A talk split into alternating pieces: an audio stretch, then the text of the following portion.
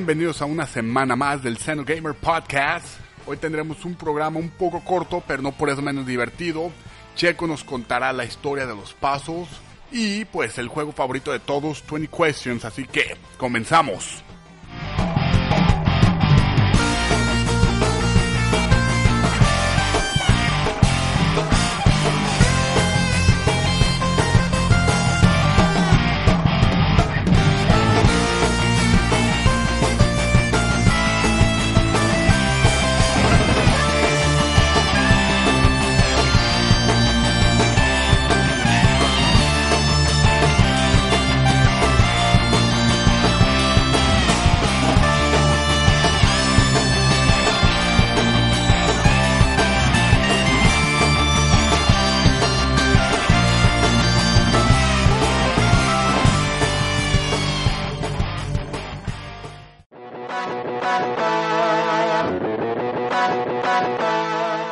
¿Qué tal? Buenas noches a todos. Bienvenidos al Seno Gamer Podcast. Después de que cuánto, cuánto ¿cuándo fue la última vez que hicimos podcast live?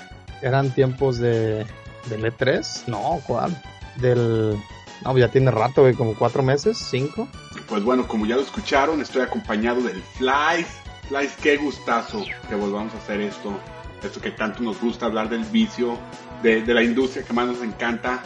¿Cómo has estado, canijo? Todo bien, cabrón. De hecho, también a la espera de, que, pues, que resolvíamos de, del podcast. Parece que venimos ahora sí por enésima vez este, a darle continuidad y, y, pues creo que ahora sí estamos trabajando los que estamos y pues en todas las plataformas, ¿no? A echarle los kilos y esperemos que, que siga la inercia de esto. Y también tengo conmigo mi gran amigo Checo desde Finlandia. ¿Cómo has estado, Checo? Qué gustazo tenerte de nuevo. Todo bien, y como dice Flavio, pues por enésima ocasión, arrancando otra temporada de los podcasts. Te decimos que cada 15 días y se convierten en 4 meses. No, pero esta vez sí le vamos a chingar, esta vez sí le vamos a pegar chido. Nos vamos a quedar mal a los podescuchas, que cada vez eran más y le detuvimos. Esperemos que nos hayan tenido paciencia y todavía estén ahí y que vayan a bajar este podcast, porque a fin de cuentas este podcast lo hacemos uh, para, pues, para divertirnos, ¿no? Para hablar, como decía, de este vicio que todos nos gusta. Y bueno, yo soy servidor Jesse y pues vamos a empezar esto.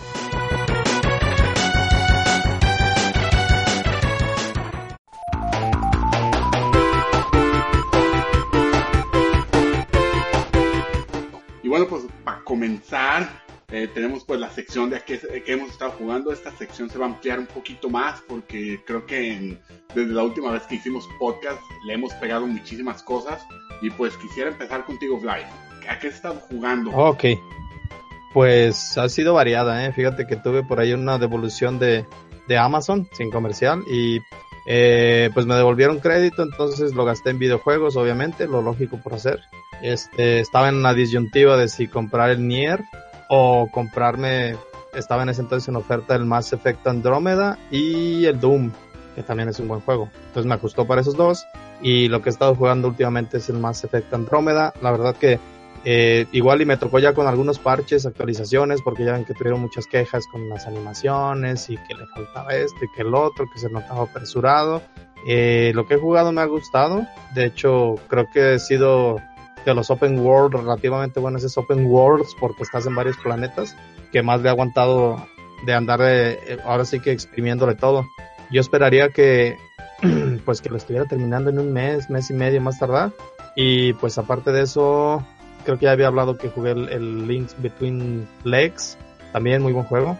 Este a ver a ver platícame poquito más de lo de tu sensación con el Link Between Worlds porque yo sé que tú eres de los jugadores de Zelda que se quedó en el Link to the Past. Entonces tú uh -huh. básicamente estás jugando la expansión directa, o sea, no jugaste ninguna otra entrega de Zelda después de Link to the Past. Y, y, es muy raro con, conocer a alguien que haya brincado de Link to the Past directo a Link Between, Between, Worlds, porque la mayoría de nosotros hemos jugado, aunque sea Ocarina, ¿no? El gran clásico del 64. Sí o el Twilight o algún otro, pues para mí es como si no hubiera pasado tanto el tiempo. La verdad que el, juego me pareció muy bueno. La transición a 3D, este, el mundo es el mismo, actualizado. La historia está muy buena. Este, tienes más libertades que en el, que en el Link to the Past. Y pues creo que tenía años que no me enviciaba tanto con un juego, lo terminé en, en una semana. O sea, me la aventé rápido y lo exprimí todo sin guías ni nada de esas chingaderas que usan los, los niños ratas actuales. Y la flor. Y la verdad que me pareció muy buen juego, ¿eh? La verdad, muy recomendable. Y, y de Mass Effect Andrómeda, ¿tú qué piensas? O sea, ¿sí crees que haya merecido las críticas tan fuertes que le, que le hicieron? Porque tengo entendido que aparte de que lo criticaron muy fuerte, le, lo calificaron muy mal, porque sí se sentía apresurado el juego. Claro, EA, ¿verdad? Que les encanta apresurar los pinches juegos y al último diario te terminas bajando un parche de 20 gigas. Y tú, bueno, ya regresando a las críticas, también tengo entendido que hasta se amenazó a la, a la persona encargada de, de, las, animaciones, de las animaciones faciales. Pues mira, gráficamente, salvo animaciones, si es un, una actualización pues bastante notable. Si lo corres en PC, resolución a lo mejor 1080p, pero en, en ultra, la verdad es un juegazo gráficamente. Solo que sí, las animaciones, ya a la hora de que tienes los close-ups de los personajes, igual y se escudan en que esto se debe a que, como son generadas, no, no tienen un rostro fijo los, los personajes, el principal al menos, pues que tienen que encontrar algoritmos para que no se vea tan gacha la animación cuando está hablando, cuando está haciendo. Se hace una excusa muy burda, pero a final de cuentas estuve por ahí leyendo que había un, hubo un, como un, una apresura una, o sea, los presionaron para que lo sacaran rápido y a final de cuentas el estudio que menos gente tenía era el de animación precisamente. Entonces lo sacaron ahora sí que por cumplir.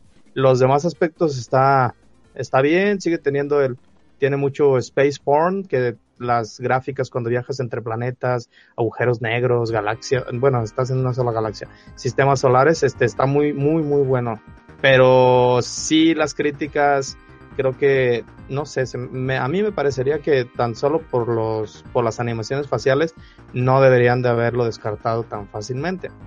Pero pues también eh, me tocó ya con, o sea, lo estoy jugando apenas y pues ya tiene, salió, ya tiene mucho tiempo que salió relativamente, entonces ya tiene varias actualizaciones pesadas donde se supone que ya repararon algo de las broncas iniciales. Bueno, yo también no entiendo cómo le puedes bajar tanta calificación a un juego nomás porque tiene animaciones mal hechas o no terminadas. Cuando, no sé cuándo llegamos al punto donde nos preocupamos más por una pinche animación que por si nos divierte el juego, si el juego es, convence eh, en el apartado jugable. sí, es, es, casi irónico, ¿no? O sea, eh, nunca había tenido tanto auge los indies, los juegos de 8 bits, de 16 bits, o sea, súper sencillos, les va bien. Pero por el otro lado, los AAA los juzgan por cualquier cosa. Bueno, y, y no es el único. No, y la industria diaria ha sido un poco rara y los fans han sido diario un poco gachos con grandes juegos. Eh, no sé si recuerdan el Symphony of the Night en su tiempo, que nadie le dio la oportunidad porque todo el mundo quería juegos 3D. Entonces cuando llegaron a ver el Symphony of the Night, es más, lo calificaron pésimo sin haberlo calado. Y, y ahora es considerado uno de los juegos, de los mejores juegos que Metro, como le llaman eh, Metroidvania, eh, de todos los tiempos. Es más, para muchos es el mejor Castlevania de todos los tiempos. Pues sí, con eso estamos con la industria. Y pues creo que sería todo de mi parte en cuanto a lo que estoy jugando. Espero pronto hacer el cambio porque tengo por ahí, me, la paso haciéndome pendejos yo a los publicistas. Compro Humble Bundle, compro ofertas, tengo ciento y tantos juegos en Steam y no los juego. Se los pago y no los juego, me los hago mensos. Que nunca vas a jugar, cabrón. ya sé, cabrón, que retumbe eso. Nunca, nunca, nunca. Bueno, pasemos con Checo. A ver, Checo, tú platícanos en qué has dedicado tu tiempo los últimos meses. Pues no he jugado tanto, tanto, pero le metí unas horas al Tomb Raider, al, al primero que agarré Square Enix cuando tomó la franquicia. Lo agarré en una oferta para Play 4 remasterizado. Entonces sí, juegazo. El primero que sacó Square Enix. También compré el, el segundo, ya en Steam en una oferta, pero ese pues lo voy a jugar después porque es una secuela. Y pues sí, para ser creo que era del 2013, sí se ve muy chingón ese juego. ¿Y, y qué, qué opinas de esta remasterización de, de Tomb Raider? ¿Cómo se te ha hecho? Porque sí es muy diferente a lo que estábamos acostumbrados. Sí, de hecho, un paréntesis aquí. Sergio es súper fan de Tomb Raider, ¿eh? O sea, él lo ha jugado desde el primero de PlayStation y le siguió la fanaticada desde encerrar al mayordomo en el refrigerador de la mansión. Todas, así es que creo que es un buen contraste de dónde está la serie ahorita en, eh, en bueno, a comparación de lo que era antes. Sí, pues pinche mayordomo se aguantaba y ahí muchas horas en el congelador. Pero en sí, yo digo que Square Enix ha hecho un gran trabajo, sí le ha dado nueva vida a la saga, porque tuvo un tiempo que sí, creo que era de Eidos antes, ya eran como que, digamos, los Revolution Soccer, que cada año sacaban una iteración con, sin muchos cambios ni nada, pero ahora ya con Square Enix sí se nota el, sí da el gatazo de que está muy mejorada la saga, y pues sí, nueva vida, un poco diferente Lara Croft, el personaje principal, y pues bueno, lo que conlleva las gráficas y todo eso sí van aunadas al cambio de este juego para positivo. Qué bueno, ¿no? Porque en cierta forma Lara Croft o la saga de Tomb Raider nunca dio ese brinco de PlayStation 1 a las consolas posteriores. Es más, más bien se hicieron remasters, que fueron muy buenos remasters de las entregas de PlayStation, pero nunca dio ese salto como una que, que mostrar una evolución a la franquicia hasta esta vez que lo agarró Square Enix. Y si te gusta mucho la primera parte, la segunda parte te va a gustar más. Todavía tiene más exploración, eh, gráficamente todavía se ve mucho mejor. Y la historia, bueno, a mí la historia del, del segundo me gusta más. Muy bien. Y aparte de eso, también estaba jugando un poquillo el Street Fighter 5 para Play 4. Nada más que tuve que instalarlo otra vez en el Play. No manches, la pincho baba de diario de parche de 12 gigas o actualización, no, pues no manches. Ahí esperando un pinche ratote. Pero sí un poquillo los Street Fighter. ¿Ah, vas a preguntar algo, Jesse? No, no, no, eh, estoy de acuerdo contigo con sus pinches actualizaciones. Oh, sigue, perdón. Ah, pues era eso. También le he jugado un poquillo en el Vita, lo que es el Persona 4, que nomás no lo acabo, pinche juego se lleva un chingo de horas. Puzzle que se llama Lumines para el Vita. Y eso es más o menos lo que he jugado, aparte de otro móvil. No, la verdad. ¿Y tú, Jesse, qué has jugado? Ahorita nomás quería comentar algo de Street Fighter 5. No, eh, tenemos mucho que no, que no nos echamos unas retas, ¿eh? Hace falta. Bueno, si vamos a echarnos unas retas, tenemos que programar uh, el día, dos días antes para alcanzar a actualizarlo, porque son como 20 gigas ya con la de la temporada 2, todos los personajes. La verdad, yo no lo he actualizado. Siempre me da hueva. No, ahí tomando, en cuenta los distintos horarios. Y aparte de eso, que si empiezas desde cero, para sacar todos los personajes tienes que pasar un chingo de historia y varias horas de juego. Porque cuando empiezas y con los, mismos, con los personajes base.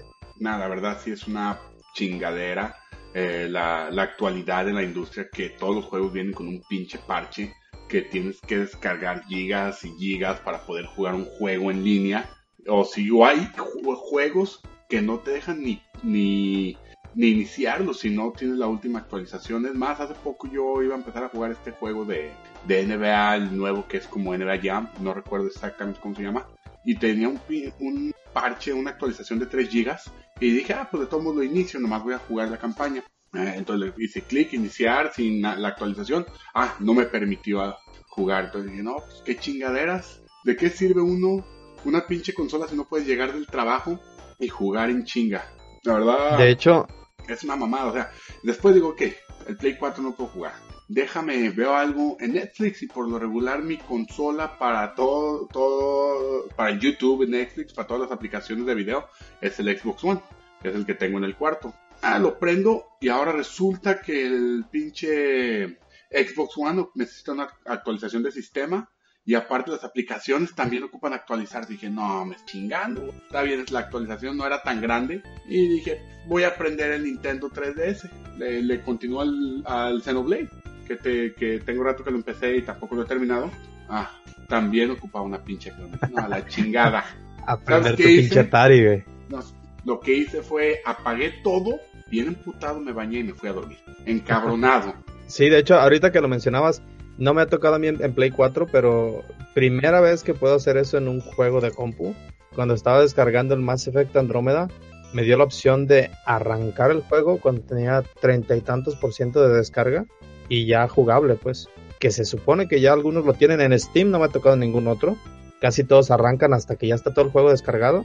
Y pues, digo, de tomos ya era un chingo, treinta y tantos gigas, pero sí, sí es, pues, de aplaudir que hicieran más eso, ¿no? Que te den aunque sea la primera misión, que se baje rápido y empieces en lo que se sigue descargando. Deberíamos dejar esto para un tema de debate en un, podcast futuro de si de veras estamos teniendo la licencia completa al momento de comprar un juego.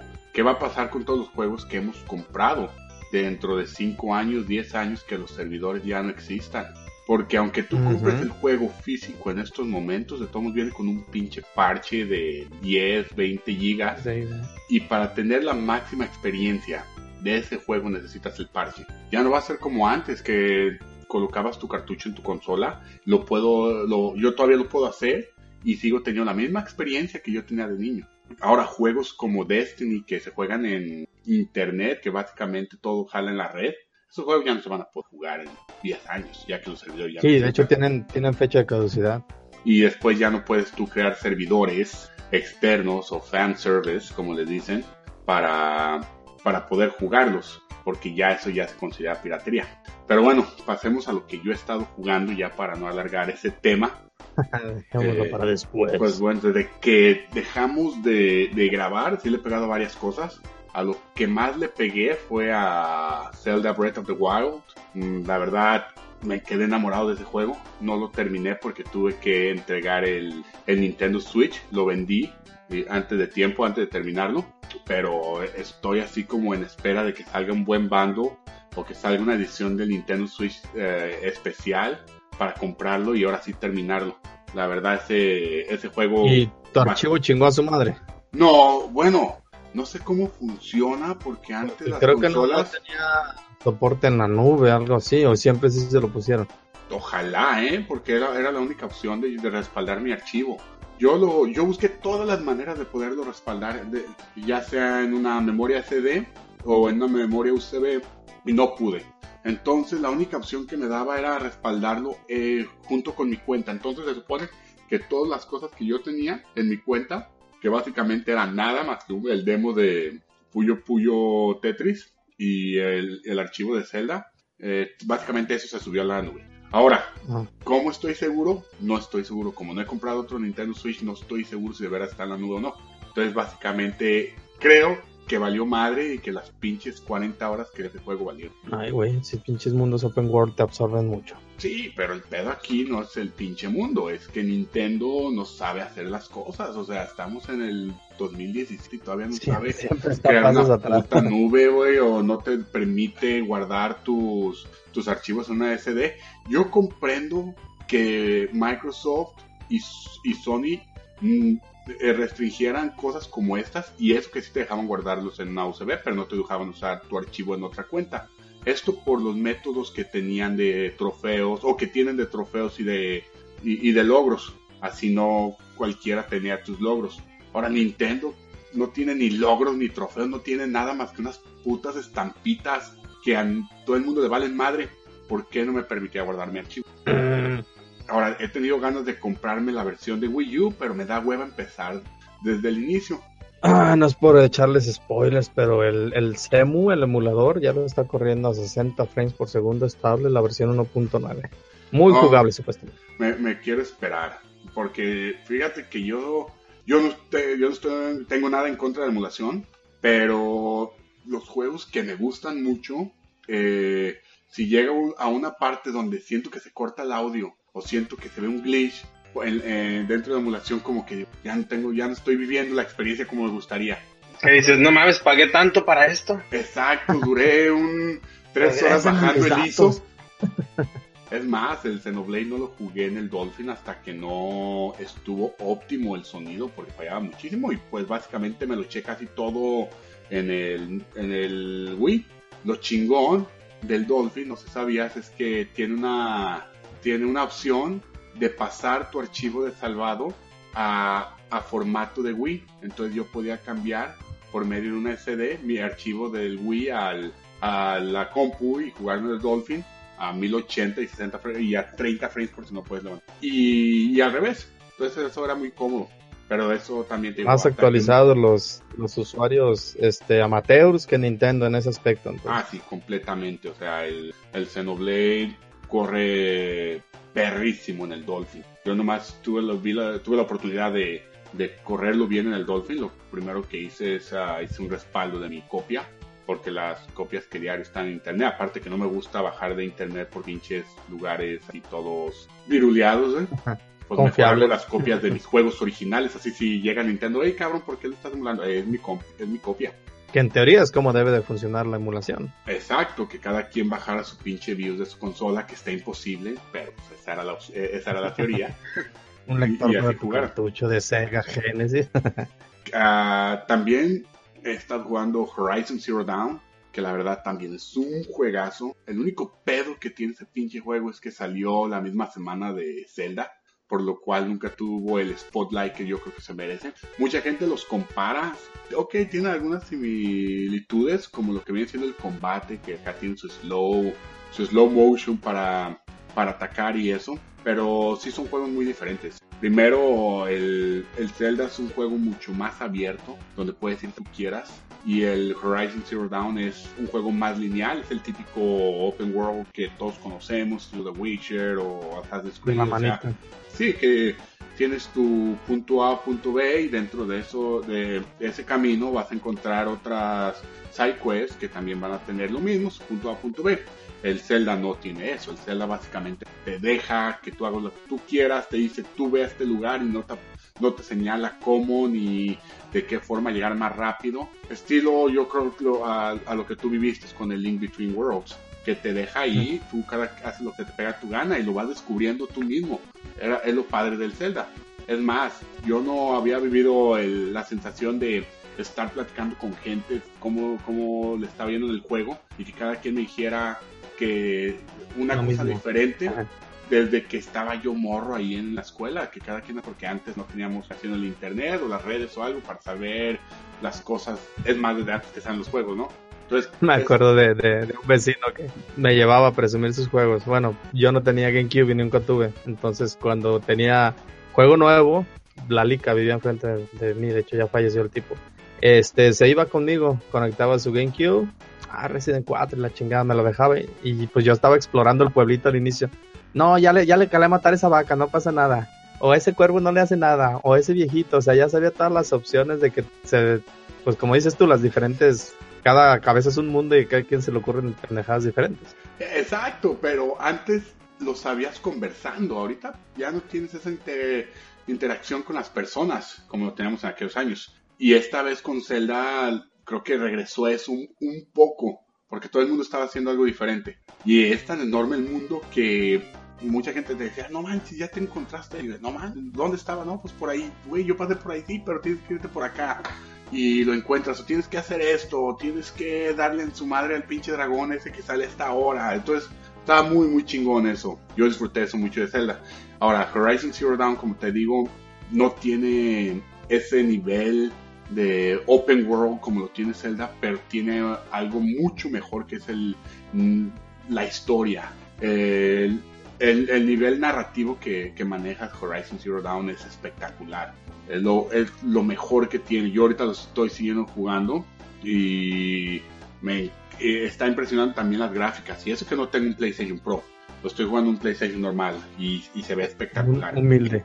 Exacto. Entonces me está gustando mucho los dos son muy diferentes, entonces yo, yo no estoy de acuerdo con la gente que son muy similares.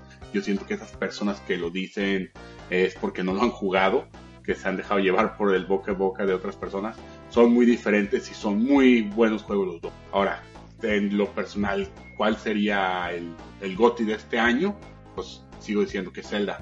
Pero vamos a ver qué pasa ya mientras termino, termino el Horizon. ¿Qué otra cosa? Sí, podría ser que se le empareje con los DLCs. Exacto, que ya se supone que ya va a salir el, nuevo DLC de Horizon. Uh, ¿Qué más está jugando? Bueno, empecé el Panzer Dragon Saga, que también es un juegazo. Eh, lástima que los poligones del, de ese juego no han envejecido de la mejor manera, pero uno que está acostumbrado a eso y que valora el esfuerzo que se hacían aquellos años en la época de los 32 bits, lo aprecia y y, se nos hace hermoso. A mí me encanta, aunque te digo, se ve feo porque ya tenemos cosas mil veces superiores, pero yo lo valoro mucho, más lo que se hizo y contenía con las limitaciones del Sega Saturn. sí, lo que representaba en su tiempo, para mí siempre fue el siempre tuve ganas de jugarlo, porque pues yo puro PlayStation en aquel entonces y era eh, fue el único juego que me dio envidia no tenerlo en aquel en aquel tiempo eran cuatro discos el arte estaba muy fregón la música este por ahí veía las revistas y sí sí pintaba muy chido no y, y si quieres una copia en este momento te cuesta un riñón un huevo y un ojo de la cara juntos eh, ya están alrededor de 700 800 dólares las Panzer Dragons ¿y ese lo tienes original Jesse o qué? órale digamos que ya supe, tengo, tengo la versión original japonesa. La versión americana no la, pude, no la pude conseguir y no la pienso conseguir a ese precio. Y la versión europea es un poquito más barata, pero también corre creo que a 50 hercios, entonces no, no la quiero jugar en versión slow motion. Entonces por el momento nomás tengo la japonesa y pues ya ves allí tratando de traducir lo que dice y, y estar viendo en foros y en, y en Google que dicen esa parte para entender el juego y para seguir. Porque también es súper difícil de emular esa madre, tampoco no se puede ni piratear. Está muy, muy cabrón esa madre. Haz de cuenta, es, ese juego tiene un sistema de, de seguridad donde, aunque tú pases el código de seguridad la primera vez, está programado para que cada cierto periodo de tiempo regrese y vuelva a checar el código de seguridad. Entonces, si tú eh, tienes tu Sega Saturn con chip, ya los chips ya ni los hacen, pero con chip, los que todavía lo tienen así, y ponen una copia, al momento que brinca el primer, el eh, sí, la, primera inspección, eh, empieza el juego, pero después de 20 minutos vuelve a regresar a la inspección, ve que no es original y te saca al menú de del playlist de, música y todo ese madre, como en el PlayStation. Entonces sí está muy cabrón. La única, ese juego casi lo tienes que tener original. Está cabrón, ¿no? Si pueden saberse, pues, salió hace 20 años y más. La consola Sega Saturn en sí tampoco Entonces tiene, está, está padre. Ya esperemos que el güey este que ya supo descifrar la, uh, la Sega Saturn y que ya sabe cómo cómo funciona y que puede que haga funcionar con unas tarjetas SD, ya saque su, tableta o lo que vaya a sacar para, el, para la consola. Y por último, le he estado pegando mucho al Mega Man 0 eh, que salió para Game Boy Advance. Eh, no le estoy pegando a la versión de Game Boy Advance. Gracias, gracias a Capcom sacaron una colección para el Nintendo DS con las cuatro entregas. Y es una chulada ese juego. O sea, es Mega Man X, pero todavía llegado, llevado a otro nivel hasta argumentalmente y tiene una historia muy muy chingona. Entonces, ese juego se lo recomiendo a todos los que tienen 3DS o DS, aparte de que está a 20 dólares, está casi regalado por cuatro muy buenos juegos de, lo, de los buenos tiempos de Capcom. Entonces, este juego básicamente tú juegas como cero, creo que como 2000 años después de la última entrega de Mega Man X te reviven y te das cuenta de que tal vez este Mega Man X está detrás de todo lo, que está pasando y tú ya vas a investigar. Entonces ya para no hacerlo más de spoilers, pues básicamente es eso, la jugabilidad de Mega Man X eh, con más opciones y está muy muy bueno, totalmente recomendado.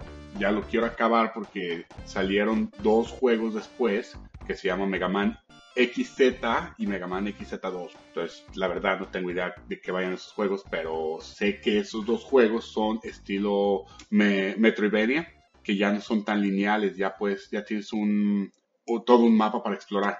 Y bueno, eso es todo lo que estaba jugando. Creo que ya me fui muy largo, pero es que era necesario platicar y poner. Y era mucho tiempo, de hecho, también lo que iba a decir, a lo mejor suene a que no jugamos tanto o que sí es mucho, pero sí fue mucho tiempo que no estábamos transmitiendo. Exacto. Y bueno, vamos a pasar a la siguiente sección. ¿Cuál es la siguiente sección? ¿Qué sigue, güey? Noticias. Pues sí, pero no tengo noticias, güey. Ah, yo, yo tengo dos rapiditas. Ok. Ok. Y ya el especial y el top 20 porque estamos cortos. Bueno, yo. Está bien. Y bueno, vamos, voy a cortarle ahí y voy a decir, vamos a pasar a la sección de noticias. Y bueno, Fly, tú traes las noticias esta semana. ¿Qué, nos tienes, cabrón? Ok, pues como estábamos eh, checándolo en la semana, no hay mucho movimiento en estos días en la industria porque está esperando al, Gamescom.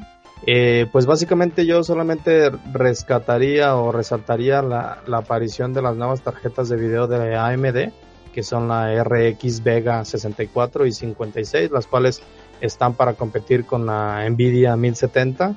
Este, son un tanto diferentes de, de en cuanto a arquitectura la AMD, de hecho, pues es más económica, pero traga casi el doble de luz. aunque tiene mejores formas de eficiencia. O sea, si estás jugando algo que se necesita potencia, la tiene. Y si no, pasa a modo ahorrador y no traga casi nada de voltaje. Ya después a lo mejor sea interesante andar más en eso, pero de momento sería eso. No sé si checaron que salió el Res Infinite en Steam. Acá en México está en 180 pesos y es compatible con el H eh, con el VR. Dicen que es un otro pedo ese juego jugarlo en VR. Recuerdo un poco haberlo jugado en, en PlayStation 2, si mal no recuerdo. Y pues era un buen juego. ¿Tú recuerdas algo de ese, Sergio? Es como uno, digamos, musical medio shooter, ¿no? Algo así. Simón, con ritmos. Estaba, pues, a lo que dicen, me falta todavía tener la experiencia VR. Creo que el único que lo ha tenido aquí de, pues, ahora sí que de manera completa ha sido Jesse cuando fue al PlayStation Experience. Pero sí, sí tiene muy buenas reseñas en, en VR ese juego. Oye, ¿y crees que ya se le dé el soporte que se merece a AMD? El problema no son las tarjetas, ya ha sido que muchas de las compañías grandes no, no optimizan sus juegos para, para las tarjetas AMD. Sí, de hecho en el, papel, por ejemplo, la, la tarjeta esta nueva, eh, no sé, la 1070 creo que tiene como 6 y cacho teraflops y esta cabrona tiene 12, 12 teraflops, o sea, es más potente, pero no está casi nada optimizado, ahí sí es cierto. Yo creo que eso va a cambiar un tanto porque hay rumores y creo que incluso ha habido ya algunos, este, algunos leaks de que Intel, en vez de manejar su putada de tarjeta interna HD, va a empezar a anexar, este, tarjetas de video AMD. O sea, va a tener chips de video en, no sé si en el procesador o en el chipset de mínimo de laptops. Eso creo que sí está ya casi confirmado. Entonces creo que eso ayudaría a que se haga más amigable y que optimicen mejor lo de AMD, porque siempre se quedan promesas de que, pero el DirectX 12 corre más chido y bla, bla, bla, pero si Windows no le mete a esa tecnología, pues no, nunca rinden lo que deberían de rendir. Bueno, pues ojalá y, y esta vez si, si le den la, el aprecio que se merece AMD, principalmente porque son muy buenas tarjetas y están en un excelente precio. Esto haría que también Nvidia no se pasara de lanza de sus precios y lo haría más competitivo. Siempre es buena la competencia y sí, creo que este se podría decir que AMD está de vuelta. Y tampoco o sea, ya sacó su línea de procesadores que están muy buenos y pues sí, su típica competencia, eh, precios más bajos con un rendimiento muy similar, con promesas de que va a ser más fregón.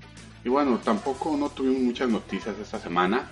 Yo la noticia que traigo es la de los nuevos personajes del Dragon Ball Z Fighters. Pues ya se confirmó que el, Goku Super Saiyan Blue or God, como algunos lo llaman, y Vegeta Super Saiyan Blue or God van a estar en el juego. Ahora, no entiendo mucho esta situación porque lo que habían dicho eh, los desarrolladores es que iban a tratar de evitar que que hubiera clones y pues básicamente lo están haciendo. Ojalá el gameplay sea diferente de cada uno. También se confirmó los, los androides 16, 17 y 18, donde también se dice que el, 10, el 17 y 18 van a ser un personaje y que uno va a servir como, como striker para el otro. Entonces hay que ver, ojalá los tengan jugables para este Gamescom.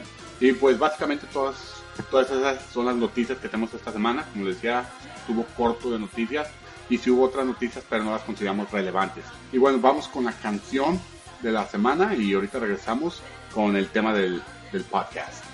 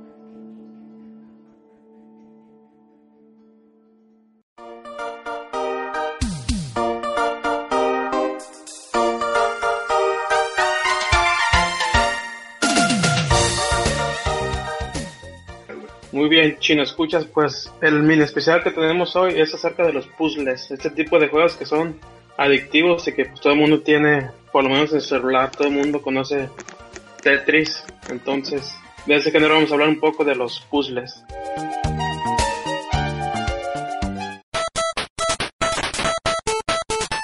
Y primero voy a definir un poquito lo que viene siendo un puzzle, que sería la traducción, digamos, como un acertijo, un rompecabezas. El objetivo es normalmente armar o completar piezas, eh, juntar, digamos, tres de un mismo color, cosas así, que sigue una, una lógica o secuencia. Entonces, yo, bueno, decir, poner una como similitud con el mundo real, con juegos que sí existen, que no son videojuegos. Y no si han escuchado hablar del juego japonés, el Mahjong que es como un set de fichas donde tienes que juntar parecidos así con, de acuerdo a los iconos o figuritas. También podemos hablar, digamos, de damas chinas, sudoku, crucigramas, todo esto. Yo pienso que son considerados como puzzles de la vida real, digamos. Que igual, esos, tienen sus reglas, objetivos y como, como dije, la principal meta es completar algo o terminarlo o dejar todo ordenado. Por ejemplo, me acuerdo el primer puzzle que yo puedo considerar fuera de los videojuegos era como un cuadrito de plástico que tenía una cuadrícula de 4x4 adentro con números. Entonces estaban los números del 1 al 15 y un cuadrito vacío. Y ya tenías que ordenarlos, digamos, movías los cuadritos para ponerlos ordenados del 1 al 15, madres así. Entonces a lo mejor yo considero como que de ahí empezó mi adicción por los puzzles. No sé si recuerdan ese jueguito, que obviamente que lo ven en los tianguis, así bien baraña. No, la verdad no, ¿eh? O sea, y para todos los podescuchas, eh, la verdad Checo es yo creo que el fan número uno de los pasos, ¿eh? Yo creo que ha jugado todos los que han existido desde la época de los 8 bits. No, pero no recuerdo ese juego. A ver, continúa, Checo. Yo sí lo recuerdo. Era como, pues sí, como dice, una tabletita con números. E incluso a veces al reverso tenía los retos, ¿no? Que era ordenarlo 1, 2, 3, 4 en orden, hacerlo en tipo espiral, hacerlo por pares y nones. Entonces tenía solamente un espacio y tú estabas intercambiando las fichas entre eso, parecido a, muchos puzzles que usan incluso creo que en Onimusha o algunos juegos de Capcom utilizaban el mismo tipo de puzzle, estar acomodando piezas. Ah, sí, sí, ya, ya, ya sé de cuál me hablas, pero nunca lo jugué. Ok, sí, además estaba mencionando eso como, digamos, de la, en la vida real.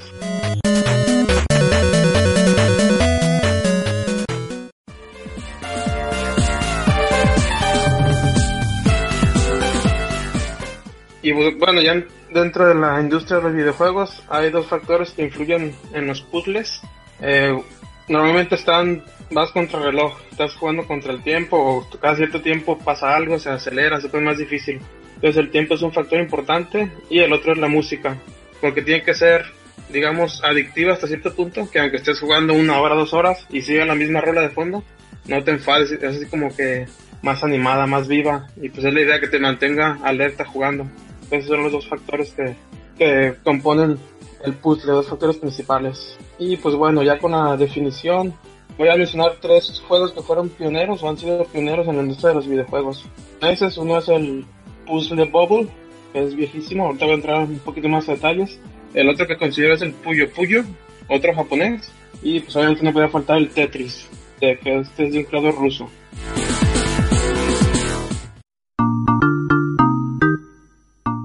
Entonces voy a empezar un poquito con el Puzzle Bubble, que salió en Japón en el 94. Este juego fue un spin-off, es decir, que se tomaron los personajes de otro juego, aunque no sea el mismo género. Y aquel juego original fue del 86. Entonces, del 86 fue el original y ya en el 94 salió este Puzzle Bubble. Sí, incluso eh. viene del Bubble Bubble, que era como un plataforma paso que, que estaba en el net, yo lo recuerdo, donde venían estos dragoncitos es más, si tú lo ves, eh, está muy inspirado en, en el juego de Super Mario Bros. en cuestión de diseño. Sí, es como, eso iba a mencionar, que es como una mezcla de del Mario y un poquito del Snow Bros. Bueno, el Snow Bros fue después, pero es un poquito parecido al juego, para que se una idea. Y sí, de hecho el nombre, estaba leyendo los datos y dicen, en japonés es el Bubble Bubble, en japonés es Baburu Boburu. Yo volé. Es como malo de Dragon Ball.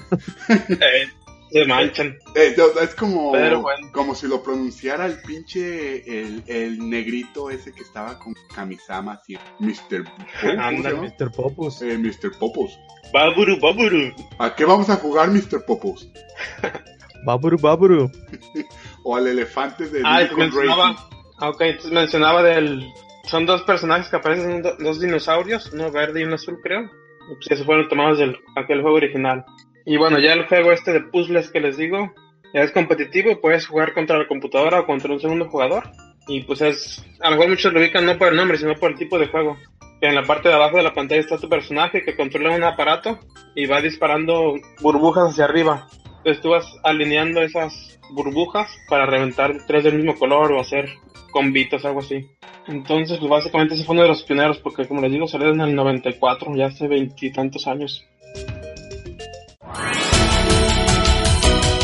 El otro juego también japonés es el Puyo Puyo, que de hecho los gringos le cambiaron el nombre, acá era Puyo Pop. Ya ves cómo se las gastan esos compas. Oye, yo no sabía que había llegado a Estados Unidos, ¿eh? Yo las versiones que ¿Cuál, el tengo Puyo son... Puyo? Sí, yo las versiones que tengo es... eh, Yo tengo dos versiones del Puyo Puyo, que es el de Sega Saturn y tengo la versión de GameCube también japonesa. La versión de GameCube está muy chingona porque lo puedes jugar de, cua- de cuatro, que viene una colección de pasos. Pero yo no sabía que había salido eh, aquí en Estados Unidos, ¿eh? Así es, sí, de hecho también en Europa le dejaron ese nombre de Puyo Pop. Pero bueno, ya todos los conocemos como Puyo Puyo. Y de hecho este también es, los personajes son un spin-off de un juego, pues ahora sí que más raro, no creo que lo conozcan ni el Jesse. Un juego del 89 que se llama Madou Motogatari. ¿Quién sabe? La moto Entonces de ahí sacaron los personajes. de ahí sacaron los personajes y pues es de igual manera el tipo de juego es competitivo contra la computadora contra un segundo jugador. Aquí el detalle es las piezas van dos piezas pegadas que son como burbujitas con ojos. Mm, Van bajando de la parte superior y pues tienes que puedes girarlas para que queden de forma horizontal o vertical y la idea es conectar cuatro o más del mismo color. Entonces, pues como comúnmente sucede cuando juntas esas cuatro, pues se desaparecen y ata- atacas al contrincante. Y de hecho tengo un dato que para en el año pasado las ventas estimadas en- a nivel mundial fueron de 22 millones para este Puyo Puyo. O sea, de todas las entregas. De todas las entregas han vendido Sí, sí, de 22 todas. Es un chingo, ¿eh? Ajá, todo, antes del Puyo Puyo Tetris, yo creo que ot- otro paro, 3 milloncitos, pero sí.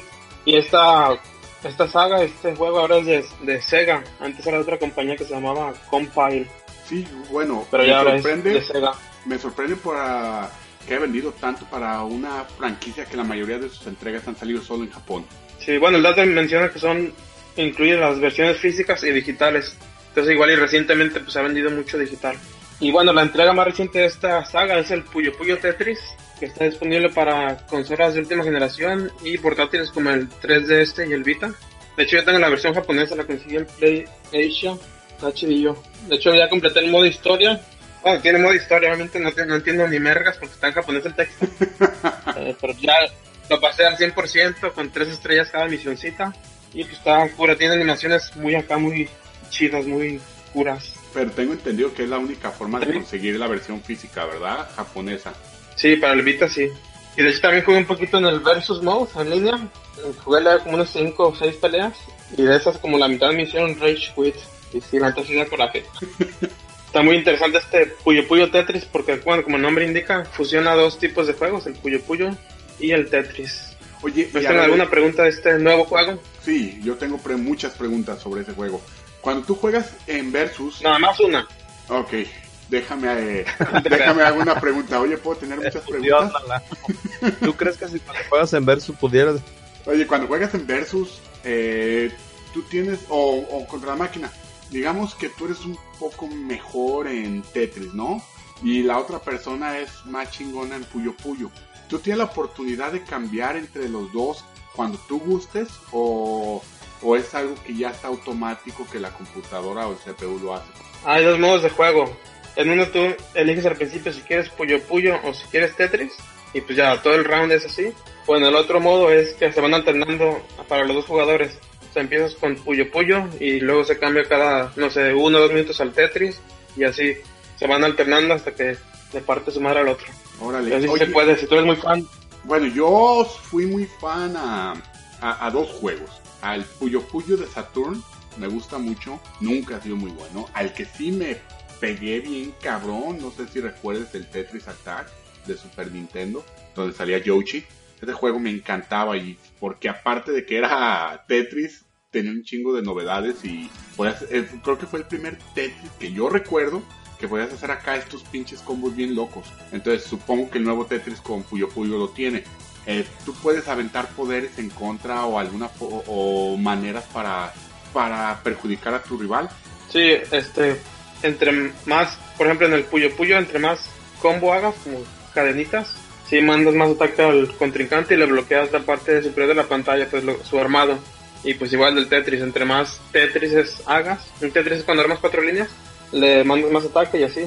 Ah, Entonces ya si te bloquean tu juego, pues tienes que empezar a armar o desarmar y bla bla bla. Qué chingón. Entonces, el juego es este de shoot em up o shoot em up como algunos le llaman, podría ser considerado estilo puzzle, no, ¿verdad? Pero yo siento que funcionan los poderes y cómo perjudicas al rival de la misma manera, ¿no? Sí, podríamos encontrar cierta similitud. Ok, no, qué, qué chingón, ¿eh? Ya, ya me lo vendiste. Recomendado, ahí va mi comisión de parte de Sega. Sí, no, yo bajé el demo y sí me divertí, pero de todos no tenía con quién jugar y, y sé que la carnita o lo chingón de, de este juego es jugar en versus contra otros cabrones. Ahora, ¿cómo funciona? ¿Cómo funciona el online? ¿Está bien estandarizado? ¿Hay mucha gente jugando? Porque tú tienes la versión de Vita, ¿no? Sí, yo tengo la de Vita y la verdad no había no hay muchos jugadores. O tal vez puede ser por el horario, porque obviamente la mayoría son japoneses que juegan. Es tarde la diferencia horaria, pero sí, sí tarde en conectarme y encontrar contrincantes.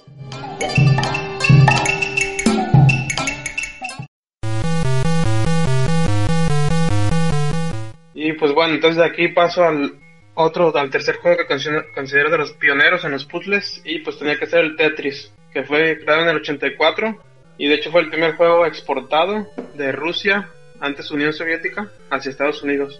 Y bueno, fue originalmente creado para una consola llamada Electrónica 60 y después de algunos problemas legales... Suena nombre de discoteca del DF. Y pues bueno, ya después de algunas disputas legales, salieron versiones para el Commodore 64, Amiga, Atari, Arcadia y pues ya se fue más bien dinos esparciendo esta versión del Tetris. o sea, dinos para qué consola o para qué chingadera no Creo que no hay, tal vez para el Dreamcast Memory Unit. no, sí, debe de haber. Y ¿eh? pues bueno, al, ¿sí, y a los seis meses de su creación, muchas compañías ya reclamaban los derechos del Tetris, obviamente sí como que vieron el auge que tenía y se quisieron avivar y la que ganó fue Nintendo en ese entonces en el, en el 88. Las figuras del Tetris sí tienen un, nombre que se llama tetramino. Cada una está formada por cuatro cuadrados que hacen una figura diferente que la conocemos nosotros como, no sé, la L, la Z o la T, el cuadrado.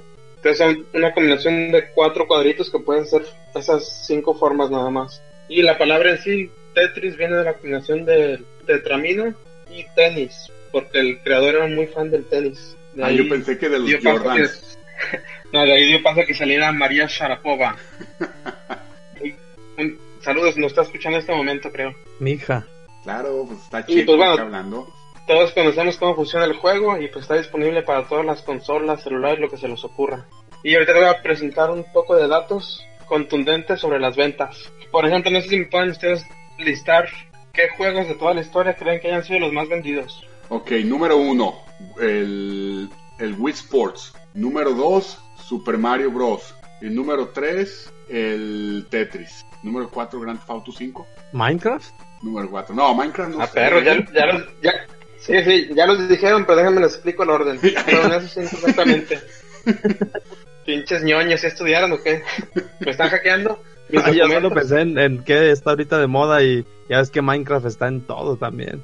No, no sabía de ah, pues Minecraft, pero pero sé que los otros dos sí, los primeros dos, porque venían en bundle. Pero bueno, echa el checo. Ahí, les va, en el quinto lugar, Mario Bros. con 40 millones. Estuve cerca. Cuarto, cuarto lugar, Grand Theft Auto 5 con 80 millones, ya lo dobleteó. Sí, sí, lo adiviné, ¿eh? dije cuarto lugar Grand Theft Auto y ese no lo estimé. Ah, ok.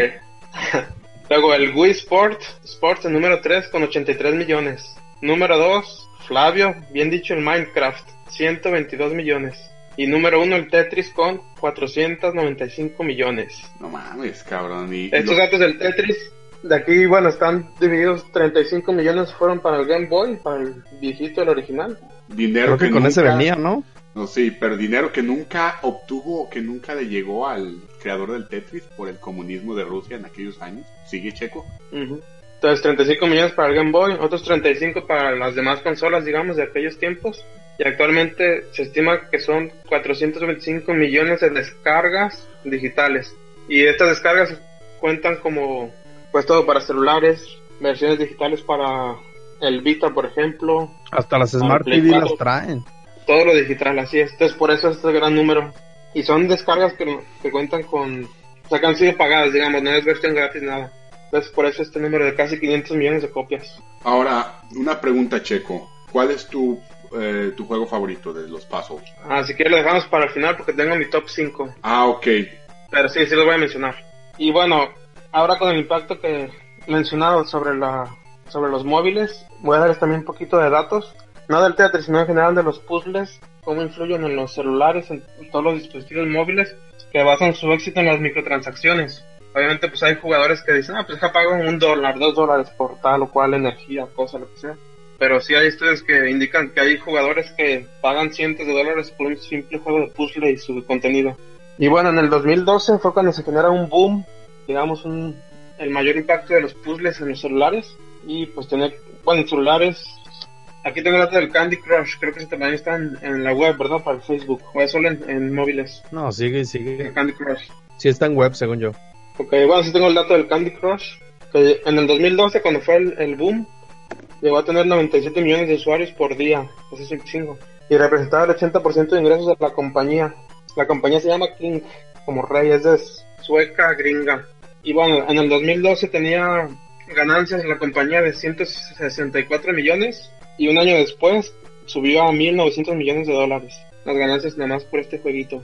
Y actualmente todavía sigue pegando, el Candy Crush genera 2 millones de dólares diarios, que es tres veces más que el Pokémon Go en Estados Unidos. Así para que vean todo, todavía todo lo que puede hacer un maldito puzzle. Es un putero, con razón la industria está yéndose para allá. Exacto. Y es que la facilidad de entrarle a un puzzle, güey, es, es inmediata, cabrón. Cualquiera puede empezar a jugar. Así es, y también hay otros juegos móviles que han generado miles de millones de dólares. Y bueno, también voy a mencionar, bueno, si tengan alguna pregunta sobre estos datos de millones, estadísticas, etcétera. No, continúa, Checo. Ok, bueno, nada más un poco definir lo que es el lado negativo de los puzzles, que a pesar de que son muy divertidos, obviamente en exceso es malo y se pueden considerar como una adicción. Por ejemplo, no sé, que no hagan la tarea, o gente que descuide los trabajos, que hasta llegan a perder dinero en las microtransacciones, etcétera, etcétera. Y pues sí, puede ser considerado como una adicción a los puzzles, y hay estudios que indican o que sugieren las maneras de, de cómo curar esta adicción. Hola, soy Flavio, soy adicto al, al Puzzle Fighter. Un abrazo. Bien, bienvenido, hermano. Estás en el lugar De todos los que me mandas. Entonces, hay estudios que indican, hay estudios que indican cómo quitar la adicción a los puzzles y probablemente desde cosas muy básicas que te sugieren regular el tiempo de juego, Electrochoc. que calmar las ansias para conseguir energía o tickets, lo que caiga, y también que, que te des cuenta cómo las microtransacciones afectan los estados de cuenta, digamos, en un mes, en tres meses, para que chequen cuánto dinero están perdiendo y se la piensen más. Y pues ya cosas muy obvias pero difíciles como borrar la aplicación del celular, bloquear invitaciones de tus amigos en Facebook y pues casi casi tener una vida normal con, con gente del mundo real. ¿No tienes datos de cuánto ganan las clínicas, güey? Hay que poner una. No, no tengo dato de ese. Y bueno, otro pequeño estudio muestra, bueno, ya fuera de las adicciones, eh, un muestreo de casi 300.000 jugadores, en general hombres y mujeres de cualquier juego, indica que los, los puzzles estos de juntar tres gemitas del mismo color, como el Candy Crush o lo que sea, que el 70% de los usuarios son mujeres. Entonces ahora sí que las mujeres son muy adictas a los puzzles. Y caso contrario, las mujeres, por ejemplo, los juegos de deportes representan solo el 2% de la muestra. O sea, las mujeres de plano puro, bueno, mucho puzzle y nada de juegos de deportes o de first person en general. Link es Y pues bueno, son- esos son los datos que tengo. Y ahora voy a pasar a mis puzzles favoritos ya para cerrar esta sección. Los voy a listar del quinto favorito al primer favorito. Y bueno, mi número 5 se llama Every Extent Extra. Yo creo que no lo conocen. ¿O La lo verdad, tú, no, ¿eh? Netflix. Ok, bueno, este, este lo conocí en el PSP. De hecho, es como un puzzle shooter, digamos, Jesse, a lo mejor te va a latir. Y es del mismo creador del Space Channel 5 y del Res. De hecho, pues por ahí va la A onda, como estaba mencionando. No mames, güey, el Rex es de mis juegos favoritos para el Dreamcast. Ajá, y pues bueno, es del mismo creador, así que otra recomendación. puzzle shooter. Otro juego que me vendes, pinche checo. Luego, apúntele bien. mi, mi señora te va Bueno, a fue mi número güey. 5. Mi, el- mi número 4 es el BG Wolf 3. Tampoco lo conozco. Ese lo jugué para compu. Así lo conocen, nomás a lo mejor no. No lo supe pronunciar, oiga. Es ese de las gemas o diamantitos que juntas tres de un color y ese es desmadre. Y bueno, en el número 3 tengo el Super Puzzle Fighter 2 de Capcom, obviamente con los personajes de Street Fighter, pero pues en versión puzzle. Este lo juego demasiado en línea, así que tengo mi maestría. En el número 2 pongo un juego que se llama Lumines. Es relativamente, bueno, no, no voy a decir nuevo, pero comparado con los Tetris Puyo Puyos que mencioné, este Lumines eh, salió en el PSP originalmente y pues sí es un juego muy adictivo, es mi número 2. Y el número 1, sí voy de acuerdo con la comunidad o con las estadísticas, me inclino con el Tetris, es mi puzzle favorito. Y hablando ya de Tetris, ya para cerrar tu tema, como dato curioso, no sé si sabían que, que hay una copia de Tetris que es carísima. Primero se, había una leyenda de que se había hecho un Tetris para el Sega Genesis o Mega Drive, como lo conocen en Europa, y resultó que sí es cierto. Eh, en, mil- en el 2011 salió la copia firmada por el creador de Tetris, que es- creo que su nombre es Alexei Pajitnov o algo así, ¿no? Pajinov, ese mero. Ese cabrón, y la pusieron en eBay, fue en eBay o en algún lugar de subastas por un millón de dólares. Pero es la única copia conocida de Tetris que se conoce para el Mega Drive. El problema es que.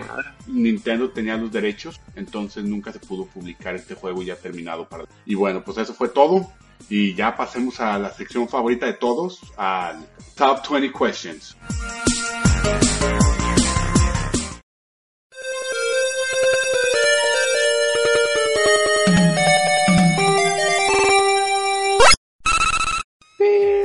Y bueno, esta semana en Top 20 Questions está- estaremos regalando una, un código digital de Battleborn para PlayStation 4, si es que ganan.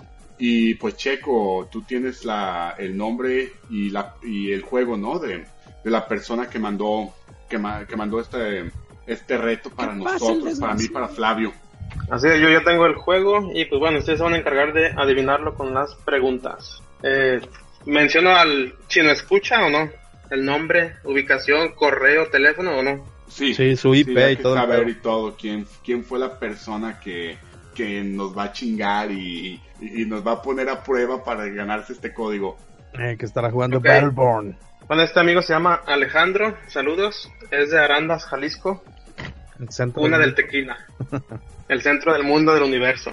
Y bueno, su correo para los que su correo es para los que quieran comunicarse con él, antes que allá. Pues es Dirección, cuentas de banco, seguros, Ajá. número de seguro social. Y pues bueno, entonces arrancamos con la sección y pues espero sus preguntas. Yo nada más, como bueno, un poquito de la dinámica para los nuevos que escuchen esta sección. Yo solamente voy a responder sí o no a las preguntas de ellos. Y si, si en 20 preguntas no adivinan el juego, digamos que nosotros perdemos y el Alejandro se ganaría este código. Chingón, chingón, pues mucha suerte Flavio, mucha suerte para mí y vamos a empezarle. A ver Flavio, ¿tú quieres dar la primera, la primera pregunta? ¿Qué empezamos? ¿Con la fecha? De más o menos cuándo salió el juego para Sí, yo creo qué que fecha es buen Ajá, pues, porque sí es mucho, mucha diferencia en la industria. Eh, no dice la edad del niño o del joven o del adulto para más o menos saber que no, no te creas eso, eso ya sería hacer trampa. No, A ver, no, empezar. qué mala. Eh, este juego, este juego salió después del 2000. No, Ah, ok. Ok, ok, Entonces, ok. Nos, quita- nos sacudimos indies, nos sacudimos. Todavía en aquel entonces la industria japonesa estaba chida. Géneros, no había tanto first person shooter. pero también, a ver tú, Fly, aviéntate las 10 en- de los 90 de los 80, que, que saber. Ok. Es, ¿Ese juego pertenece a la década de los 90? Sí señor. Ok, ahora, en esta Super. década eh, hubo dos generaciones, ¿eh? La de... Bueno, básicamente tres, pero la de 64 y 32 bits fueron de la mano. Entonces, eh, este juego es para la generación de del Sega Genesis, o sea, y, y del Super Nintendo, o sea, la de 16 bits. No, no es para los 16 bits.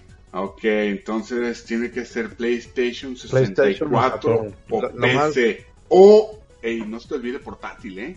Échate la que sigue, Fly. ¿Cuán- ¿Cuántas preguntas van? Tres, ¿no? Van tres.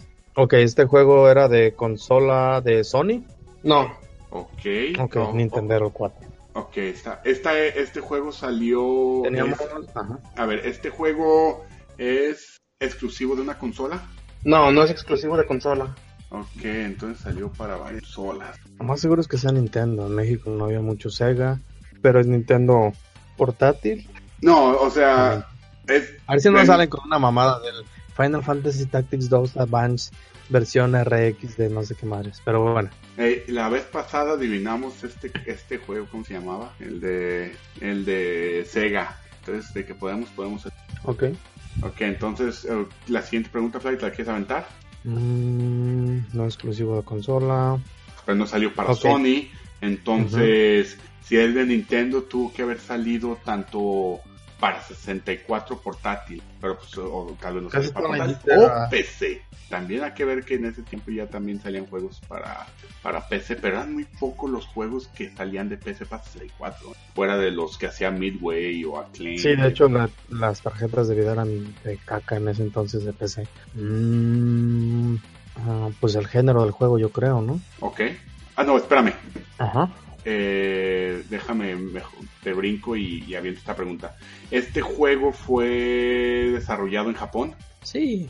Desarrollado en Japón. O sea, el, eh, sí, o sea El que el, publisher o el- la compañía que lo desarrolló es japonesa. Déjame checar un poquito aquí. Yo que sí tengo acceso a Wikipedia. Ajá. En aquel entonces casi todo era güey. Sí, Había muy poco de acá. todo lo que salía. Pero sí, ya con eso lo, lo aterrizamos machín. Los japos no re- casi en PC, güey. Ok, el desarrollador no fue japonés. Tómala, güey. Uf, ya no, güey. Entonces no es de la. Ah, ¿cuántas preguntas van? No, pues a era Checo? europeo, güey. Ya, ya estaba Ubisoft, güey. Van seis, van seis preguntas. Ok, hay que ponerle Y velocidad a esto. Ahorita que preguntaste, te gastaste otras siete. Por preguntar cuántas preguntas ya. Ah, te quedas seis. Ok, échate la fly. Si quieres aventar lo del género o algo que nos lleve al género, para que no esté tan abierto, porque si no vamos a preguntar una por una. Ok. um, ¿Este juego es de deportes? No. A ver, Que es, lo, entonces. que es lo que había un poquito más variedad en ese entonces. No es deporte, no es japonés, güey. Que habían en los noventas que no fuera deporte si no fuera japonés. El pinche... Y no es de, de, de 16 bits, o sea, no... Mm, No, no, o sea, es. Ubisoft, ¿qué estaba haciendo en ese, en ese Mira, entonces, güey? No es 32, no es 32 bits. Eso es seguro, porque Rayman, Saturn no puto tuvo Rayman. nada de. mm, o sea, no, no, no tuvo una presencia en México, cabrón, y no fue por consola de Sony. Entonces, aquí va mi segunda pregunta. ¿Este juego salió para, para consola, es exclusivo de consola portátil? No. Ya te han dicho que de consola no, la estás floreando. Es que así podemos. Bueno, preguntó portátil. Ok. No, hace rato había, sí, había No, preguntado si era de una compañía, o sea, si. si No, preguntaste consola, si es exclusivo de consola, de consola. de sí, alguna bueno. consola. Bueno, ya Ah, descartamos. Este... Pero no es exclusivo de ni una consola, entonces puede ser de los dos. ¿Qué juegos salieron para los dos? Ay, cabrón. Oh, échale fly. Y sin deportes, güey. Bueno, ya descartamos todo de deportes, güey. Eso está chido, güey. Carreras, eh, carreras entran en deportes, entonces ya no, no podemos preguntar eso. ¿Es un juego de plataforma? No. No, ahí va Rayman, güey, que es lo europeo que ubico de aquel entonces. Sí, no, entonces. Rayman, Prince of Persia también era de aquel entonces. Y creo que salió en compu también, ¿no? Mm, no, Prince of Persia hubo en... No hubo en Sony. Es que 64 estoy frito, güey.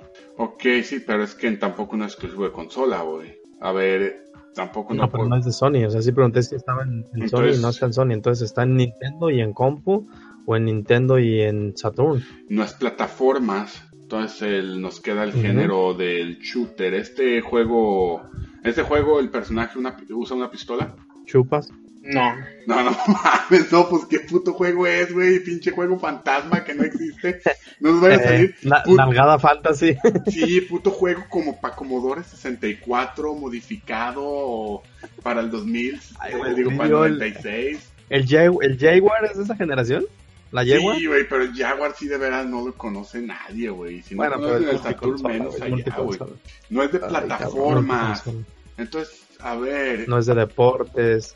ey, ok, No es. este juego es de exclusivo para Nintendo. No. No es exclusivo para Nintendo. No mames.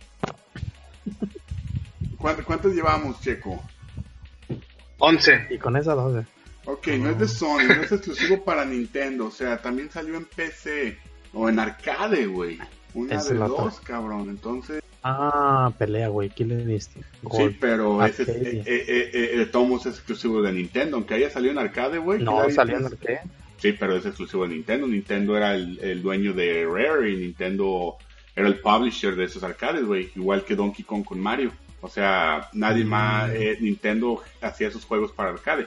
Nunca salieron esos juegos para otra consola hasta después, para que fue para Virtua. Fighter es mucho más viejo. Soul Calibur es más viejo. Haz la pregunta de pelear, güey, para descartarlo si quieres. Ok, es un juego de peleas. Fighting. No. No mames, ya no hay No géneros, güey. sea, Va a ser uno de pesca, güey. Pinche Brass Fishing Jerry Spiegel o esas mamadas que están. a ver, no es exclusivo de Nintendo, no es, no es para Sony, cabrón. No es. Ujú, Nada que ver con Sony. Es multiconsola, pero no tiene que ver. El, a que también el Sega Dreamcast, güey, eh, salió a finales de los 90, güey. Eh, Sí, 99, a ver, 1999. género, el juego... Pero el Dreamcast salió con puros de peleas, güey. Resident Evil, no, pero salió... ¿De qué año es? Salió también Crazy Taxi, salió Sega Se- Sonic Adventure. Pero Crazy Taxi salió en Dreamcast y hasta que salió el Play 2 salió en otra consola. No, pero también ah, fue en pero sí, no preguntamos. Primero No, fue y aparte arcade, no dijimos si la exclusividad era de los 90. Puede ser que salió en ese entonces y ahorita. Bueno, pues eh, eh, pero exacto. O sea, no dijimos que fuera exclusivo de, de ese año. Entonces, el, es- el juego es de aventuras. No, no es de aventuras. no, pues entonces ya no sé, cabrón, qué, qué, qué decir, güey.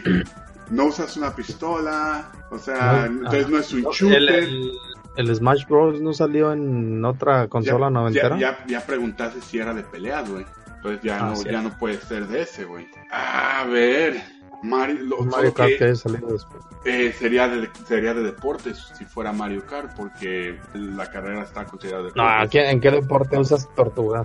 No, yo sé, pero bueno, nomás el simple hecho de ser de carreras es considerado de deportes. Ah, o solo que sea un party game, como, como estilo Mario Party, pero sería puro exclusivo de Nintendo, güey. Y dice el juego no es exclusivo de Nintendo. Oye, ¿qué tal si nos vamos a PC Age of Mythology? ¿Qué año es? Ay, cabrón, de veras, güey. Pues de esos tiempos, güey, de... de Diablo, de- cabrón, también de salió la en segunda Play parte de los 1. 90, güey. ¿El juego salió en. PC? Sí, sí salió en PC. ¿Cómo se llama esta, estos juegos de, de Age of Empires y eso, güey? Estrategia. Eh, a ver, pues Es, pregunta, es estrategia. Es un juego de estrategia. No, no es juego de estrategia. No mames. Sí. A ver, Es ¿qué? un simulador de tortillas. güey. Sí, no mames. ¿Ya cuántas nos sobran, Checo? Que ya casi se nos acaba el tiempo. Les quedan cinco. Cinco preguntas, cinco minutos. Ok, salió en PC. Salió en cons eh, este juego, no hemos preguntado si era, eh, preguntamos si era exclusivo de consola, dijo que no, pero nunca preguntamos si había salido en una consola, güey. De todos modos, pues supongo que sí, cabrón. No, pues sí, si no es exclusivo de consola. La segunda parte, o sea, no es de la época del no, 32. Este juego salió, mira, vamos a dividirlo, tal vez no es ni de los 16 bits como pregunté, güey, estamos suponiendo que es de, de la segunda parte del, de 1995, güey. La década. Entonces, a que voy a preguntar eso. El- Este juego salió después de 1900, de, oh, de mi- después del primero de enero de 1995. Sí, sí salió después de esa fecha. Ok, nos quedan cuatro. Es de PC y de y, Y de alguna otra y consola de que no otra consola, güey.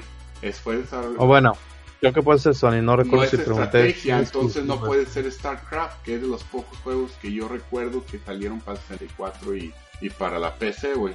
El Red Alert también salió para los dos. Tal, tal vez también estamos suponiendo que salió en consola. ¿Este juego salió en consola?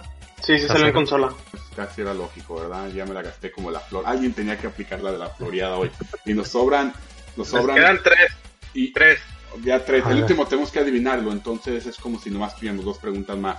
Ok, a ver. Se la van a persignar. No, sí no, andamos no. bien desviados, de seguro. Todo se puede, todo se puede. A ver, a que. No, eh, no puede. Half-Life. No, a ver, cabrón. No es Doom. shooter. Sí, de Ah, no es Dreamcast, shooter, no. no es No shooter. tiene Tampoco pistola, no puede pistola. ser Unreal, no puede ser Quake, no puede ser Half-Life. Eh, no es de estrategia, entonces descartamos StarCraft, Warcraft, Age of Empires, Mythology. Bueno, Mythology Nos quedan después. de a dos, güey. Nos queda, tiene que haber un género ¿Qué- que no habíamos visto. Exacto, yo también voy a los géneros. Nos, ya preguntamos plataforma, deportes, shooter, eh, RPG, Peleas también preguntaron y no. pelea. Salió para ¿Qué dice consola. ¿Un RPG o no aplica? RPG no hemos preguntado, güey. Ok, este juego es de rol o RPG. No. No mames. Ya no hay más géneros, güey. Es un, es un puto simulador de autobuses de esos japoneses, güey. No, pues sí, güey. Ay, cabrón. O puto No, no. Monster Rancher. Pues, ¿qué, ¿qué géneros nos faltan? O sea, De Déjame- aquellos tiempos no había tantos géneros. ya sé, déjame ver, déjame ver la colección a ver si no se me va. Mira, nos falta preguntar género de puzzles, pero ¿quién jugaba güey. puzzles fuera del checo en aquellos años, güey? Nadie. Aiden. Ah, ok, ent- entonces el juego salió entre 1995 al 2000. Salió en PC. No fue hecho en Japón, multiconsola, no es plataforma, no es aventura, no es shooter, no es RPG, no es de deporte. No es de deportes, entonces andaba pensando, Tony Hawk había salido para, para, para los dos, pero también es deporte, güey. Ay, güey, güey, no, pues hay que haber a... No, más, o sea... Sí, de los de que diga así, este. mm, simulador de citas no había en ese entonces. Tampoco. O un puzzle, güey. No salió para... Con-. Mira, no, canció- no salió para consola Sony, entonces... ah, tiene que... Tuvo que haber salido en Nintendo 64.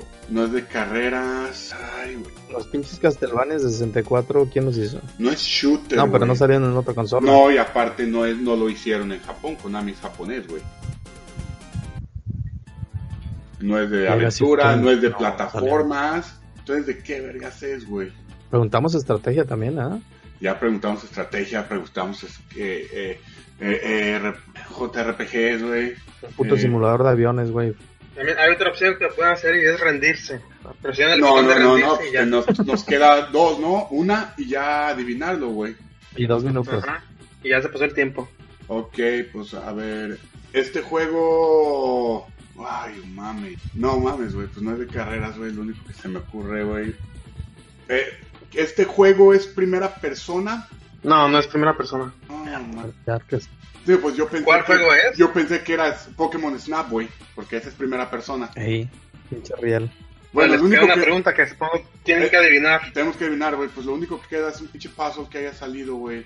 eh, en, en alguna consola, güey. Porque ya es el único género que nos queda, güey. Mm, No es de, deporte, o pues, sea, ah, a ver, el único juego que puedo yo pensar, güey, es uno que es el Mrs. Pac-Man que salió para, que se llama Mrs. Pa- Mrs. Pac-Man ah, Man- Madness, que fue como un spin-off de Pac-Man. Pero, pues, a ver, tú, Fly, ¿cuál podrías decir tú, güey? Si no, pues ya, salimos madre. no, güey, yo estoy pensando en puto... No, güey, o sea, un- yo estoy pensando en Diablo, of Empires, esas sí, pero son de estrategia, güey, el diablo es RPG, güey, entonces no.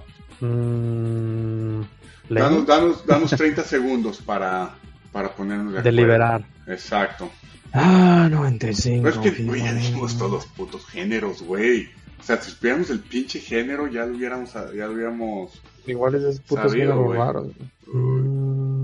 No es RPG ni aventura, güey. O sea, es que el 64 es lo que tenía, plataformas, RPGs y aventuras, güey. ¿Y el que había en ese entonces Game Boy Advance? Oh, no, el Game Boy Advance salió hasta después, güey. También salió en el Game, ay, Game Boy Color, güey. Eh, no es GoldenEye, no es, o sea, no...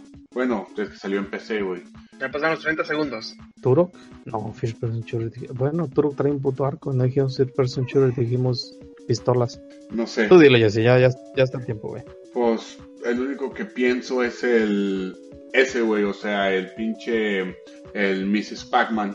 El pinche Mrs. Pac-Man Maze Madness. ¿Esa es tu pregunta para adivinar? No, ese ya es el último que pienso, güey. eh. Que el está mal, güey. Ya dinos, checo. Ese ya era el que Mrs. Pac-Man. Eh, para quebrarnos Ah. la maceta aquí Eh, para, que, para que nos demos cuenta lo Pues- pendejo que somos y tan sencillo que tal vez era. No, no es Mrs. Pac-Man. Y bueno, como en Chino Gamer nos comprometemos con los escuchas, Alejandro ya tienes garantizado tu código. Y ahora viene la polémica. El juego es de carreras futurísticas. Para mí Sí, no es de- deporte. G- el Extreme G2. F-Zero. Exactamente. No mames. Para que- mí no es deporte. Eh, Por eso digo la confusión. Sí, de, de hecho en- entran en el género de racing, no de deportes, son Pero es aparte. que Racing está considerado deportes, pero es que también lo, lo expandes, güey. Y sí, güey, el Extreme, el Extreme G2 salió para PC y para Nintendo 64, güey. No mames. Bueno, yo tengo la culpa, güey, por no haber preguntado si era futurista o por no haber preguntado si era de carreras, güey. Ahora, yo ¿Sabes qué? consideré todo el tiempo. Para mí, para mí los deportes siempre es que, pues, no sé, de equipos, fútbol americano, fútbol, béisbol, digamos de equipos. Para mí los de carreras, aunque sea gran turismo y lo que sea, no son de deportes, pero yo creo que hay polémica. No, Pero no, como no. te dije Alejandro, tú ya tienes garantizado tu código. Exacto. Ya de- y de aquí en Sí. adelante ya hay que tener esa regla de que racing y deportes va a ser algo totalmente diferente. ¿Ok? Ya para. Sí, creo que sí evitar- estaría bien, porque te- ya ves que te decía yo, una tortuga no es un deporte, voy a agarrarte tortugazos en un carro, no es un deporte, pero Ahora, Ok. como por no explicarnos bien las reglas, el checo va a regalar el código. con, con, con sus euros va a comprar. Y bueno, tengo entendido, Checo, que, que ya te nos tienes que retirar a ir a trabajar, porque ¿a qué horas son allá en Finlandia? 10 de la mañana y todo Y- sereno. Y en México estamos grabando alrededor de las 2 de la mañana, entonces pues, ya Ya. notarán la diferencia los podescuchas. Y pues bueno, Checo, muchísimas gracias eh, por estar aquí en el podcast. Nos vemos Por en el aguantar de más. Todavía no tenemos confirmado si va a ser en una semana o 15 días. Eso ya lo estaremos ahí comunicando en las redes sociales que les diremos al final del programa. Sí, pero no pasa de 15 días. Exacto, pero por el momento eh, siempre es un gustazo echar platicadita del vicio checo y felicidades a Alejandro por ganar su código y pasamos al siguiente tema que son los comentarios de los fans.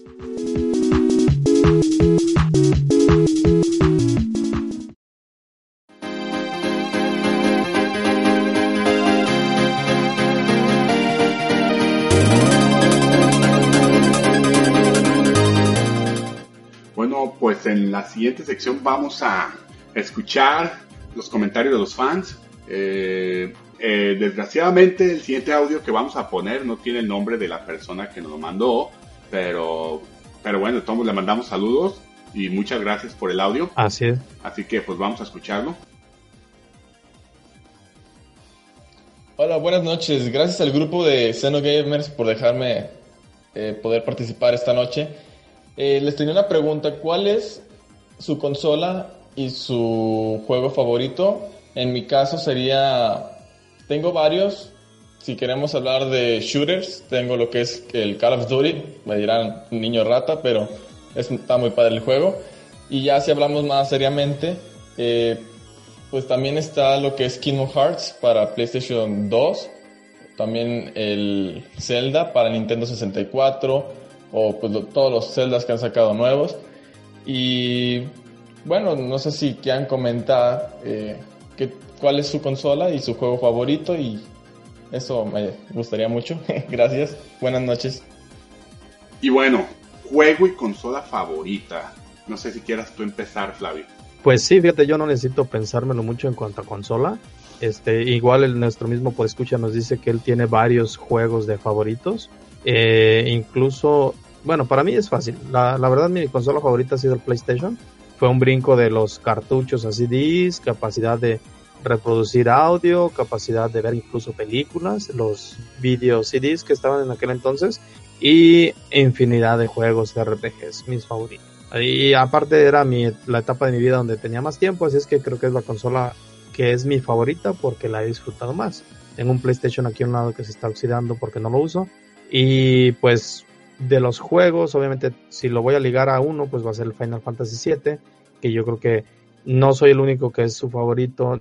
Tal vez este no solo en la saga, sino a nivel videojuegos, porque fue un parteaguas en la industria. Anteriormente de él no, no había juegos con tanto presupuesto y estamos hablando que fue el, hasta donde yo sé el primer juego que tuvo más de 100 este trabajadores ahí incluidos publicistas y todo el show ahorita ahí hacemos indies el Super Meat Boy creo que lo hicieron dos cabrones entonces para mí el cambio de música también porque antes era puro MIDI 16 bits tenías ya música orquestada la historia futurista, los Final Fantasy anteriores eran un tanto más este tipo clásicos y pues hasta me hizo perder un semestre de la prepa, así es que creo que sí lo puedo etiquetar como mi juego favorito.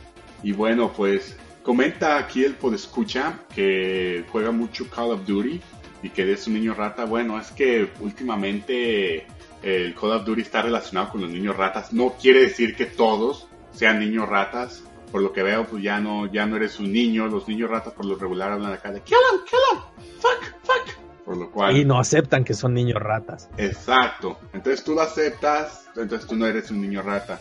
Y menos por los juegos que acabas de mencionar que te gustan. O sea, Zelda o Ocarina of Time tal vez sea el mejor juego de todos los tiempos. Lo es para mí, mi juego favorito de todos los tiempos. Kingdom Hearts también es un excelente RPG, tal vez uno de los mejores que ha hecho Square Enix. Y pues bueno, yo en lo personal tengo dos, dos o tres consolas favoritas, pero yo creo que la, la, la que le tengo muchísimo cariño es a la Sega Dreamcast. Por primero, fue la primera consola que pude comprar yo con mi dinero.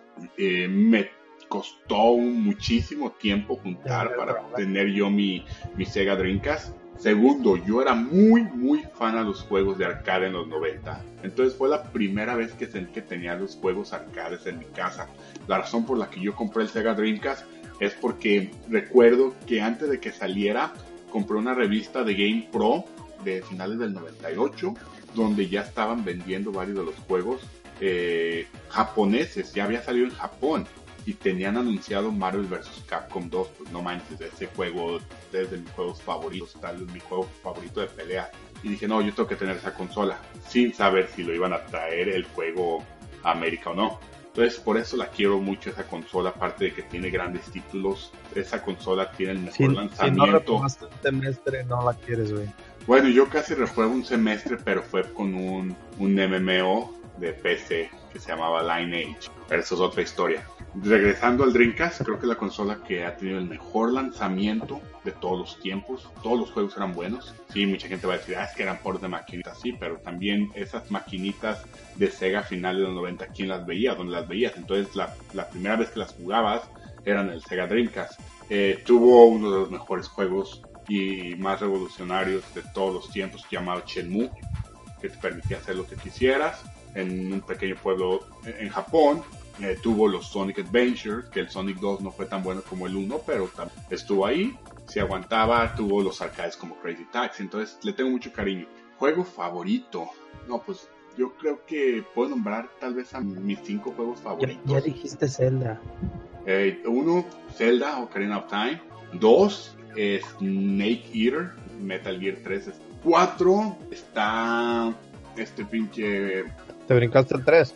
Ah, no, sí, sí, el 3. Es que el pinche 3, yo creo que Mario 3, Mario 3 es eh, Dash, eh, Super Mario World. Esos juegos me gustan igual. Número 4 yo creo que Mario 64 y número 5 Shenmue. Y esos son mis juegos favoritos. Y ya, Muchas, muchas gracias por mandarnos tu audio. Recuerden que si quieren mandarnos un audio, se pueden comunicar con nosotros por medio del Facebook y ahí nos dejan su audio. Ah, les, comentaba al final, vamos a decir las redes sociales. Ahorita voy a la siguiente pregunta que nos la mandó, aquí la tengo, Fabricio Zambrano Freile. Ok, dice, saludos cordial, muy cordiales desde Ecuador. Una consulta, tengo una consola PS4 Slim quiero comprar un mando profesional para juegos de combate. Eh, te nombraré algunos, pero si me puedes recomendar uno que hasta ah, te quedaré muy agradecido. Ok. Me dice, ok, número uno, el Hiori Real Arcade Pro 4K para PlayStation 4, que es el, digamos que el top of the line de Hori ahorita. El Madcast eh, Street Fighter 5, el Tournament Edition, también para Play 4 y Play 3, y el Canva Drones. Bueno, yo tengo eh, tres Fight Sticks profesionales con marcas. La verdad he estado muy muy a gusto con el marcas. ¿Cuál es el problema con el marcas? Es que ya lo descontinuaron. Entonces ya es muy difícil que consigas un Fight Stick Tournament Edition, o sea, de los chingones, en Amazon nuevo. Puedes conseguirlo de segunda mano, pero pues no te aseguro que tengan las mejores condiciones y aparte te va a ir más lana. Porque como son diario todas las versiones de esos Fight Sticks son ediciones limitadas, eh, pues van a costar un poco más de cuando salieron, ¿no? Eh, también tengo el Madcast, eh, digo el Hori, el Hori Kai para PlayStation 4 y PlayStation 3. Es el que por lo regular utilizo ya en este momento y lo recomiendo totalmente por dos cosas. Primero, tiene excelente calidad, todas sus partes son de excelente calidad. Y segundo, el precio es muy accesible. Cuesta alrededor de 150 dólares en Amazon aquí en Estados Unidos. Ahora, yo no sé cuánto van a salir de Ecuador, porque en México ya son caros. Y tengo entendido, ¿verdad, Fly? Que entre más te vayas al sur sigue siendo más caro. Pero por el Sí, tiene la tendencia, por ejemplo, a Brasil los censar también gacho. La verdad no tengo mucha idea de cómo está el mercado en Ecuador, pero, pero sí la tendencia es que le meten y le meten impuestos y se, se infla esto. Y exacto, entonces no sé cómo estén allá, pero yo recomiendo el, el digo, el Horikai por el precio y por la diferencia que, que tiene con el Street Fighter 5 de precio, puedes comprarte otro juego, ya sea el nuevo Marvel vs. Capcom Infinity o el Dragon Ball o algo. Entonces es el que yo recomiendo. Sobre el Canva que también mencionas, la verdad no puedo opinar porque nunca los he probado. Eh, sé que son unos, unos, controles que se ven muy bonitos eh, y tienen un precio muy accesible, pero no sé la calidad. Entonces yo nomás puedo comentar de lo que he probado. Y la, también habían hecho una pregunta, también no tiene nombre, de cuál es la consola que debería comprar en este momento. Y esta me la hicieron en un video que subimos de, del unboxing del Nintendo Switch hace tiempo. Nomás como no habíamos grabado, no había podido contestarla, pero preguntaba, oye, ¿cuál es la consola que debo de comprar? Para nosotros, ¿cuál es la mejor consola en este momento y cuál debería comprar más que todavía no se mete a la nueva generación? ¿Con One, con PlayStation o con Pues yo ahí me, me decantaría un tanto por PlayStation. Este creo que tiene más exclusivos. Eh, el precio, pues Latinoamérica creo que está un tanto accesible, aunque nos hicieron menos con el Pro y el VR. Pero a final de cuentas, por ejemplo, te, encuentras aquí en México paquetes de del PlayStation 4 Slim con este tres o cuatro juegos que trae de colección en 6000 y algo, o sea, la verdad está accesible, es potente, el diseño está muy bien hecho y pues de exclusivas no pues es la mejor ahorita, la verdad, creo yo, no sé qué piensas. Ok, mira, eh, la pregunta ya ya vi, nos la hizo Juan Escobedo y bueno, yo opino que debes de comprar la consola donde estén tus amigos. A fin de cuentas estamos en la generación de jugar en línea, en la generación donde todos los juegos van a comenzar a ser campañas cooperativas y si estás en la consola donde no están tus amigos te vas a enfadar. Si tus amigos juegan Destiny en Xbox One, por poner un ejemplo, cómprate el Xbox One. Si tus amigos juegan en PlayStation 4, cómprate el PlayStation 4. Ahora, el Switch juega en otra liga porque el Switch es una consola como más individual. Es una consola que se vende como consola casera, pero yo la tomo más como una consola portátil. Entonces, ese, yo creo que una muy excelente combinación sería Switch y una consola. Pero primero compra la consola donde.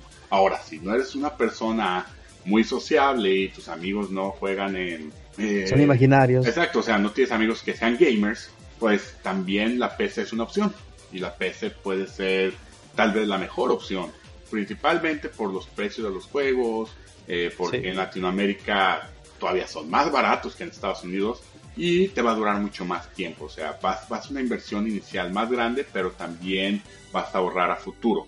Nada, nada, nada de nada de cambiar a PlayStation Pro, PlayStation 5, o sea, tú puedes ahorita armarte una computadora de, de con una tarjeta de video gama media alta y te puedo asegurar que todavía cuando salga el PlayStation 5 tu PC te va a correr lo mejor que. Sí, creo que el Switch sí está medio fuera de, de la ecuación porque está en 10 mil pesos acá, o sea, está en 500 dólares, más de 500 dólares, la verdad está, está muy caro lo que están metiendo, yo también, eh, pues si considero la PC como consola, sí, PC all the way.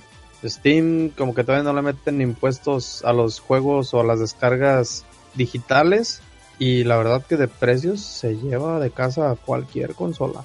Y después acá otra pregunta nos pregunta Sebastián de la Torre Otero que, que pasemos nuestros game tags para después jugar en línea. Entonces, pues bueno, yo yo mi game tag en toda la en todas las consolas, incluso también Steam, es Ghost Ridex, o sea, como Ghost Rider pero con X al final en vez de la R y triple 6. Entonces sería Ghost Ridex 666 y Fly? Pues el mío en Steam, que es la, plataforma que más utilizo, porque el Play uso la cuenta de Sergio.